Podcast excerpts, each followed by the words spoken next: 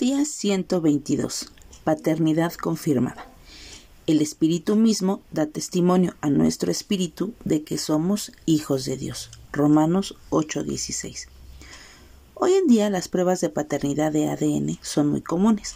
Sus resultados son admisibles en tribunales y se utilizan para propósitos legales, custodia de hijos, divorcios, manutención de hijos menores, herencias, certificados de nacimiento, casos de bienes raíces, etc.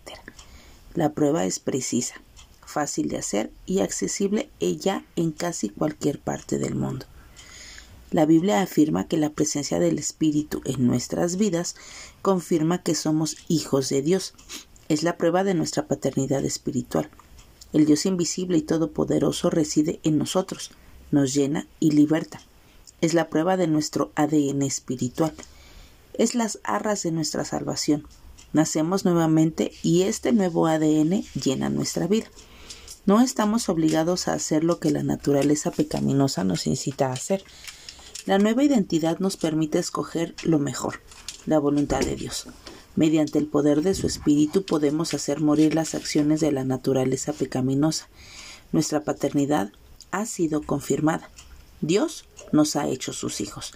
Nos ha dado la potestad de pertenecer a la gran familia de la fe. Así que tenemos un Padre perfecto.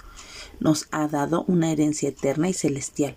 Hemos sido enriquecidos y bendecidos en su paternidad. Tenemos un nuevo apellido. Pertenecemos a Jesús. La paternidad espiritual es confirmada cuando lo recibimos y llegamos a ser uno de ellos. Somos parte de su cuerpo, herederos de Dios y coherederos con Cristo. Es la confirmación que surge de confiar que Él guarda nuestra alma y su misericordia nos rodea completamente. Es creer, esperar, descansar y confiar en Dios. Así que démosle gracias a Dios por el honor y el gozo que hoy podemos tener al ser llamados sus hijos.